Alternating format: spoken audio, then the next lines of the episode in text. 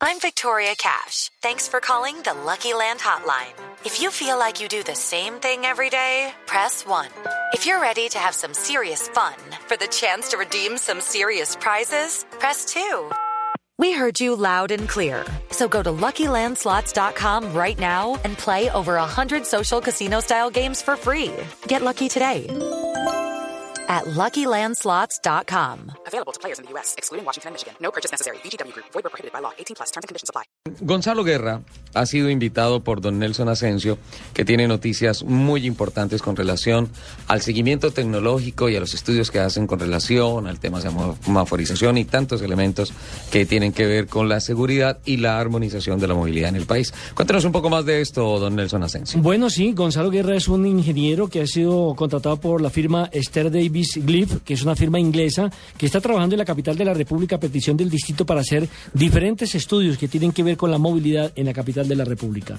Gonzalo, bienvenido a Autos y Motos. Bueno, cuéntanos primero eh, la firma, la firma inglesa, eh, a qué se dedica concretamente y desde cuándo está funcionando aquí en Colombia. Eh, buenos días, Nelson. Buenos días, Ricardo. Buenos días a toda la, audiencia. Steve Davis Glyph es, una empresa inglesa que tiene la planta matriz en Londres. Trabaja aquí en Colombia desde, desde el inicio de los estudios del sistema Transmilenio. que David Glyph diseñó las primeras fases de Transmilenio en su operación y en su concepción em, eh, estructurada desde, la parte institucional, financiera y de transporte. En, estos momentos la empresa está llevando a cabo diferentes proyectos a lo largo y ancho del país, también en, en el resto de Latinoamérica eh, que tienen que ver con la movilidad urbana y logística interurbana, tanto de carga como de pasajeros. Correcto, ingeniero. Bueno, eh, hay tres temas importantes. El primero de ellos es el tema de la bicicleta en Bogotá. ¿Cómo, ¿Cómo avanza este estudio? ¿Qué es lo que pretenden con este estudio por parte del distrito? Sí, el, distrito eh, contrató a, la empresa para, para realizar, para diseñar una estrategia general para impulsar el sistema de bicicletas como un sistema competente de transporte cotidiano para los ciudadanos. Esto quiere decir que por diferentes medidas se pretende buscar que los bogotanos encuentren en la bicicleta una posibilidad viable para cada uno de sus viajes en todo el día. Esto se, puede lograr de diferentes medidas que en este momento están en estudio. Una puede ser el sistema público de bicicletas, eh, sistemas parecidos a los que hay en, en Londres, en París, en Nueva York ahora, que son sistemas en los cuales uno alquila una bicicleta por un tiempo determinado, eh, la recoge en una estación, va a su destino, la deja en una estación más cercana a su destino y sigue su, su camino. Estas bicicletas serían propiedad del, del distrito, pero los usuarios serían los, los ciudadanos en general. Gonzalo, perdóname, pero ¿cómo se haría para garantizar que las bicicletas sean devueltas? No, por, por vía satélite puede ser. Porque yo siempre me he preguntado eso porque incluso hace, hace un tiempo pues se ha, se ha estado como implementando eh, esa modalidad. esa modalidad en algunas estaciones de Transmilenio. Y digo, ¿cómo hacen para que devuelvan las bicicletas? Sí, el, el tema es un, un tema primero de conciencia ciudadana, desde luego los ciudadanos tienen que apropiarse del sistema y, con, y saber que eso es para el servicio y, bienestar de ellos. Por otro lado existe la tecnología de control. Entonces, por, eh, todos los ciudadanos que pues, quieran acceder al sistema deben ser debidamente registrados, identificados en el momento de sacar la bicicleta y dejarla. Con eso, si alguna bicicleta se daña, se pierde o, pasa algún inconveniente, se puede identificar cuál era la persona responsable en ese momento de la bicicleta y eh, pues ya, ya empezaría un proceso de, analizar qué fue lo que pasó. Bueno, el en ese desafío está en la tecnología de identificación de los usuarios. En ese caso que la bicicleta se dañe, yo voy, eh, alquilo una bicicleta, resulta que me caí, se dañó, bueno, como sea. Mm. Esa bicicleta, yo, el, usuario responde por el costo del daño. ¿O tiene algún seguro? Como, o tiene algún seguro, o tiene también algún seguro, eh, digamos, para el usuario de la bicicleta que lo atropelló un carro, que se cayó, que, bueno, lo que sea, ¿también tiene un seguro para el usuario? Sí, desde luego, eh, pues el, el sistema hasta ahorita está en proceso de diseño, pero puedo decir que en las experiencias internacionales eh, hemos visto que muchas veces hay, desde luego, aseguradoras que, que permiten dar, de ofrecerle un seguro al, usuario en caso de accidente, en caso de algún percance. Sin embargo, todo, en, el caso de París, todos los daños están respaldados por un soporte financiero que el mismo usuario eh, presta, por, por decir alguna tarjeta de crédito o, o, o un depósito que, que dio antes de utilizar el sistema. Entonces, eso depende mucho del, del, del, tipo de usuarios que, que van a utilizar el sistema. En este momento en Bogotá se está eh, caracterizando cuáles serían los usuarios, los potenciales usuarios, para ver cuál sería la mejor opción. Desde luego, si yo estoy pensando en un sistema para un barrio de, de, alto nivel adquisitivo, entonces pensaría en utilizar tarjetas de crédito. De- de lo contrario, podría utilizar algún depósito o algún otro mecanismo que me permita asegurar que el sistema pueda como eh, llevar estos costos de eventualidades.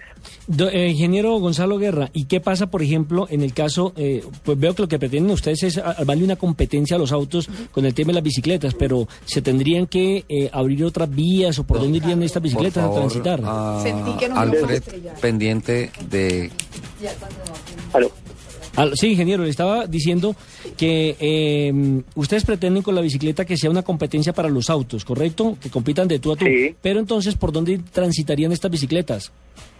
En- esa es otra, otra de las medidas que se está estudiando en el proyecto, es buscar la mejor manera de, de- de que los usuarios de la bicicleta hagan su viaje de manera segura. Entonces, la, prim- la primera, nosotros ya tenemos una red de bicicletas establecida que necesita mejoras, que necesita unas mejores conexiones en ciertos puntos, es verdad, estamos identificando cuáles son esas mejoras que se deberían hacer en primer lugar.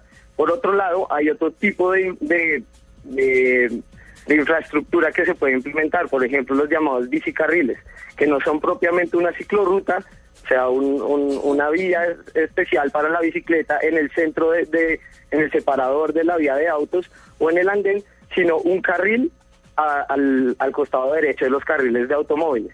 Todo esto para proteger al ciclista y para proteger a los peatones en la interacción con los ciclistas. Es necesario eh, hacer que los ciclistas o los potenciales usuarios del- de, la, de la bicicleta perciban como seguro su viaje, que sea seguro para ellos, que no, que no perciban que hay un peligro de choque o de atropellar a algún peatón. Es por esto que estas medidas deben ser llevadas a cabo. En este momento están en, en proceso de estudio, de- depende también del, del presupuesto que haya y del- de las zonas en las cuales se quiere intervenir para potenciar el uso de la bicicleta. El segundo tema, hablemos de los tranvías que quieren volverlos nuevamente a colocar en acción o trenes ligeros, como se denominan. Sí, el, el, el, el distrito eh, en, en la administración actual ha emprendido un, un, un proyecto de tren ligero para Bogotá. En este momento la empresa lo, lo que está realizando es evaluar diferentes configuraciones de, de tren ligero o tranvía eh, para la ciudad, con diferentes recorridos, diferentes opciones de integración con el sistema de Transmilenio y con el sistema de buses del sistema integrado de transporte público, para ver cuál sería el, el que mayor beneficio le trae a la ciudad y el que mayor capacidad le ofrecería al sistema para eh, aliviar un poco la situación de congestión que se vive en el sistema de transporte masivo de, de la capital. Sí, porque yo creo que nosotros abandonamos el tranvía, que era un muy buen sistema en su momento, eh, y lo sacamos de competencia. Y mire que, por ejemplo, en Milán todavía el tranvía existe. Eh, de acuerdo, Nelson. Sin embargo, hay que tener en cuenta que el tranvía que teníamos hace varios, varias décadas atrás sería muy, es muy diferente al que estamos planteando hoy en día. Esto sería algo de última tecnología, de la mayor capacidad posible, tiene de muchísimos retos, por- porque el tranvía tiene un tema de interacción con, con el transporte privado, con los vehículos, que pueden limitar mucho la capacidad del sistema. Es por eso que se están evaluando muchas opciones, muchas posibles soluciones para saber cuál es la mejor, la que más se ajusta a las necesidades de la ciudad y la que se encuentra dentro de los limitantes de presupuesto. El tercer tema tiene que ver con los famosos peajes que se crearían en la capital de la República, o técnicamente cargos por congestión. Eh, ¿Cómo va este estudio y si es factible o no? Porque hay mucho bogotano que se ha quejado de, de- de- de no tener la obligación de pagar un, un peaje dentro de la ciudad, sobre todo por, por el mismo estado de las vías. Desde luego, el, lo, que se llama cargos por congestión lo que busca es aliviar con una medida microeconómica la congestión en las vías de la ciudad. Esto tiene muchos desafíos, no solo técnicos, de saber yo cómo voy a cobrarle a los usuarios, yo cómo voy a identificar qué carro debo, debo cobrarle qué tarifa, sino desafíos también legales. Entonces, hay, hay una gran parte del proyecto es solucionar la parte legal de los cargos por congestión, si funciona como un peaje o si funciona como una multa o cómo funcionan los cargos por congestión. En, en Colombia hasta ahora se está desarrollando esa parte de la ley que permitirá a las ciudades realizar estas medidas microeconómicas para controlar la congestión. Ahora, la idea del cargo por congestión no, no necesariamente es un, es un peaje eh, en sí. La idea del cargo por congestión es encontrar una zona o, algún corredor en el cual yo pueda cobrarle a los usuarios determinada tarifa para que el uso de esa, de esa zona, de las vías de esa zona o de ese corredor sea óptimo y la, gente, la mayor cantidad de la gente pueda utilizarlo sin sufrir congestión excesiva. Tras de todo lo que estoy diciendo, hay una amplia teoría económica y desde luego hay desafíos gigantescos tecnológicos, pero en este momento puedo decir que el, tanto el distrito como la empresa, como los, los, eh, los asesores, técnicos, que es la Universidad de los Andes, están trabajando fuertemente, arduamente todos los días, es, es, una, es un constante flujo de conocimiento entre las diferentes partes para determinar qué es lo mejor para la ciudad. Si es este proyecto cuando termine va a, eh, va a ser va a terminar como el diseño y, la concepción de los cargos por, del cargo por congestión para Bogotá. Un paso más adelante sería la, implementación, sería otro paso que ya se sale del, del, marco de este proyecto. Pero sin embargo, eh, podemos decir por lo que por lo que hemos estudiado de experiencias internacionales en Londres, en, en Singapur hay, hay, hay casos referentes de, de, cargos por congestión, que es una medida muy efectiva que puede ser aún más eh, llevadera en el tiempo que el mismo pico y placa, que podría llevar, eh, darle beneficios no solo a los usuarios de transporte privado, sino también a los usuarios de transporte público, porque van a poder transitar por vías menos, menos congestionadas los buses y podrían tener un beneficio del recaudo del, del cargo por congestión.